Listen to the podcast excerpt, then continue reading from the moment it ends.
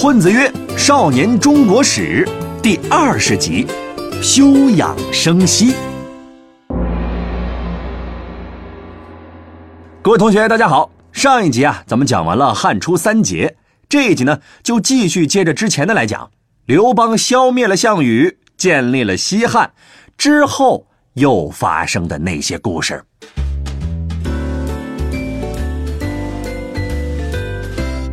话说呀，西汉刚建立那会儿，由于打了很多年的仗，老百姓的日子呢已经是过不下去了。这时候的国家呀，要是再不休息一下喘口气，怕是真的要完蛋了。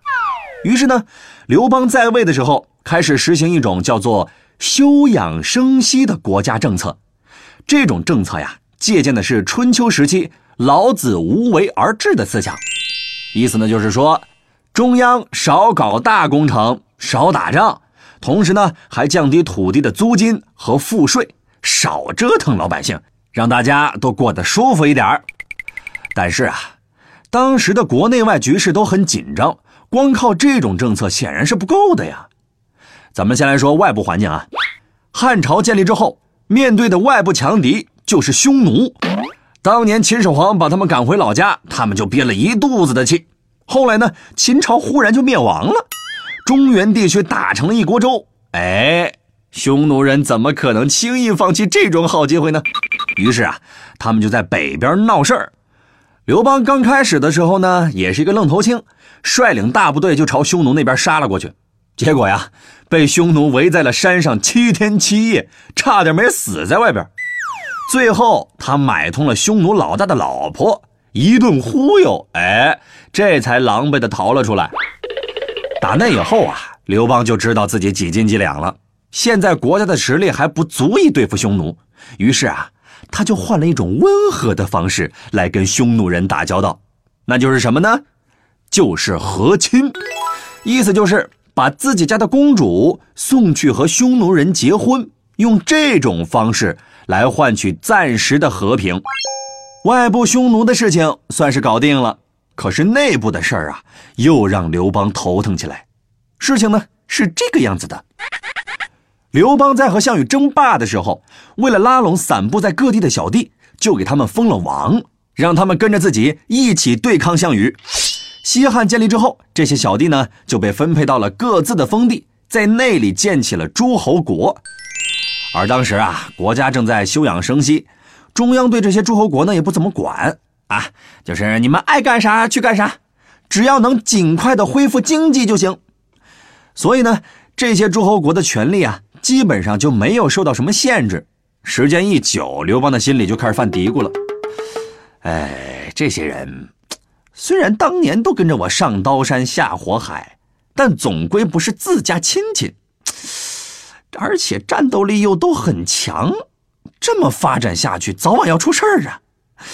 当年的周朝不就是这么灭亡的吗？哎，想到这儿，刘邦就坐不住了。于是啊，他决定先下手为强。于是，在他的晚年，开始对当年的那些小伙伴下手了。这其中就包括韩信。韩信当年帮着刘邦打项羽的时候啊，曾经借机呢跟刘邦讨价还价，要了一个封王。刘邦对这件事啊，一直是耿耿于怀。再加上韩信常年带兵在外，功劳又大，实在是让人不放心呐。只不过呢，当年还是要靠着他打仗，如今天下太平了，哼，是时候算账了。于是，刘邦先是把韩信降了职，夺走了他的兵权，又把他从外地拉回到自己家门口，进行了二十四小时的全方位监视。这一波连招使出来，让韩信对刘邦有了很大的意见。本来我还没下定决心要谋反呢，既然你怀疑我，哼，那我干脆反了算了。韩信以前有个部下叫做陈豨啊，后来被刘邦安排去了外地当官。临走的时候呢，韩信在私底下给他吹了吹风，告诉他：“兄弟啊，你管的地方很重要，要是有人告你谋反呢，刘邦肯定要收拾你。到时候啊，我在京城给你做内应，咱们来个里应外合。”这天下还不都是咱哥俩的吗？啊，哎，这个陈曦啊，对韩信那是一百个相信，当时就答应了。后来果然在外地造了反，刘邦听说以后啊，亲自带兵前去镇压。韩信一看老大离开了，便开始在暗中准备发动叛乱，结果被手下人告密给了刘邦的老婆吕后。吕后得到消息以后啊，就对萧何说：“老萧啊，你们俩比较熟，这件事儿就交给你去处理吧。”当时的萧何呢，已经是汉朝的相国，地位啊仅次于皇帝。他想了个办法，忽悠韩信啊，刘邦已经灭掉了陈豨回宫，正在开表彰大会，就差你一个了，你赶紧过来啊！韩信不知道是真是假，也不能不去，这就进了宫了。结果刚进去就被萧何的人抓住了，没多久便被吕后以谋反的罪名杀掉了。这个战斗力超强的小伙伴，因为萧何的举荐才出人头地，也因为萧何的计谋才惨遭杀害。所以啊，我们评价韩信这一辈子，经常会说：“成也萧何，败也萧何。”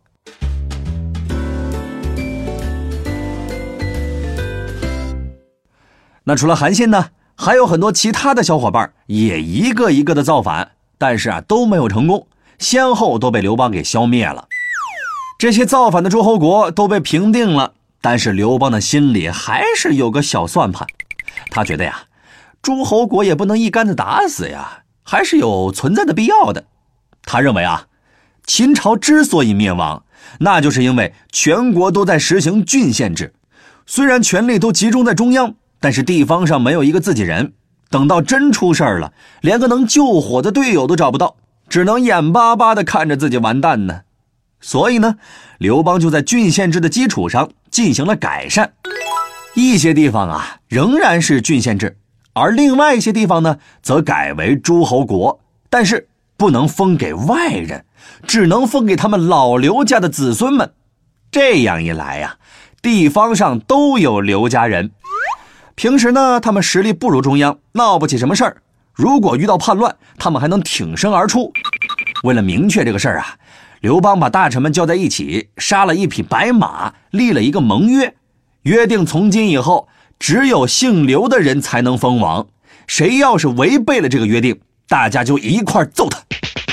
就这样，郡县制和诸侯国同时存在，这种制度就叫郡国制。哎呀，这么前前后后一顿操作，可把刘邦累得够呛啊！再加上这个打仗的时候呢，他中了一箭，没过多久啊，刘邦就领了便当了。他的儿子刘盈接过老爹的班，当上了皇帝，这就是汉惠帝。然而啊，那个时候的汉惠帝啊，他只是一个高中生，性格呢也比较内向，朝廷上的事儿啊，都是他老妈吕后来做主。这个吕后啊。可不是一个简单的女人，而这呢，就是我们下一集要讲的内容了。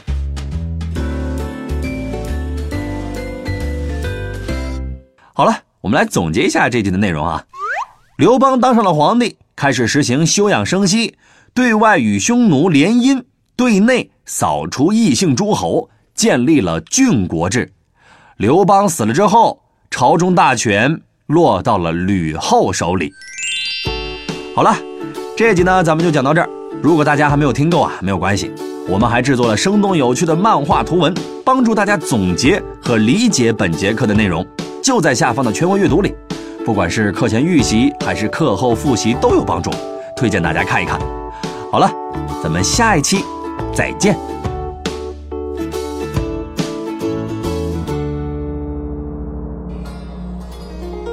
尧舜禹夏商周。春秋战国大乱斗，一个秦，两个汉，三国英雄点个赞。东西晋，南北朝，风流奇葩乐逍遥。隋姓杨，唐姓李，宋辽金夏在一起。元明清，帝王玩，皇上丢了金饭碗。棍子哥，每周见。中华上下五千年。